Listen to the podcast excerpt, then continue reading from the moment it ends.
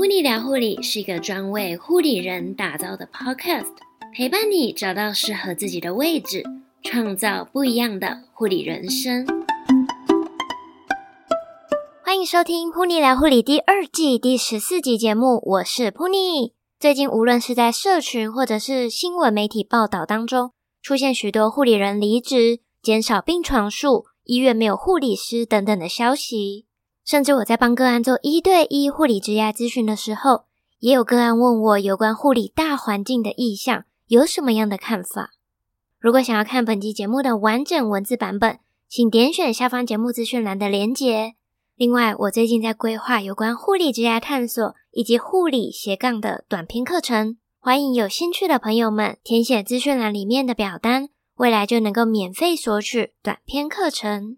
刚才提到的护理工作大环境的议题，在我还在求学的时候就被讨论得沸沸扬扬。尤其是每年五月的时候，护理师节就会被拿出来检视一番，然后就没有下文了。经过一年之后的五月份，又会再出现一样的议题，年复一年。但我知道有一群人一直努力的在付出，推动相关政策，让护理人正视这个问题。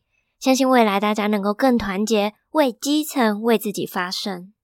今天铺妮没有要来探讨护理大环境的问题，而是想要和你聊一聊，为什么要经营斜杠？能不能当护理师就好了呢？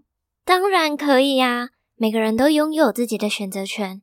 斜杠也不是每个人都适合的，还有很多需要考量、要解决的困境，以及需要面对的挑战。未来有机会再和你分享这一块。最近在 Facebook 上面读到了一篇文章，标题写着 “AI 时代来临，究竟要选择做通才还是专才？”我的看法是，这和 AI 其实没有太大的关联性啊。科技一直在持续发展进步，要做通才还是专才，依旧要按照每个人的个别性以及差异性。有的人很适合在某个专业领域深耕，成为该领域的专精人才。有的人虽然没有在哪一个领域比较专精，或者是特别突出，但拥有非常广泛而且多元的技能，能实际结合运用。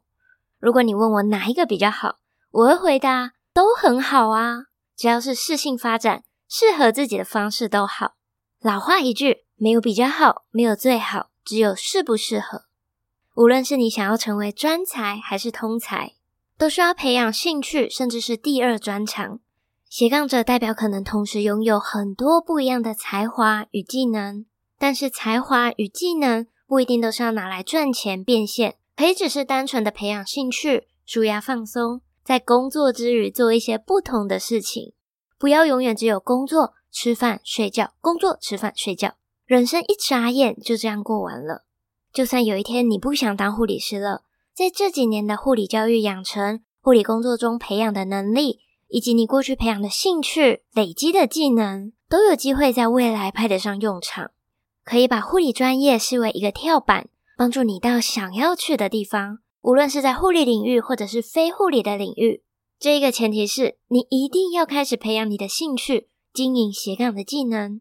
不单单把斜杠视为赚钱的手段工具，而是从你的兴趣开始培养。假设有一天真的要离开护理工作，或者是休息一阵子，喘口气。或许过去培养的斜杠技能就能够用得上喽。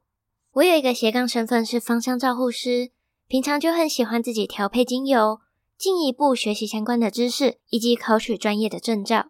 在化学治疗室工作的时候，我遇到一位打化疗药物导致食欲不佳、消化慢、胃胀气、恶心感很重的病患。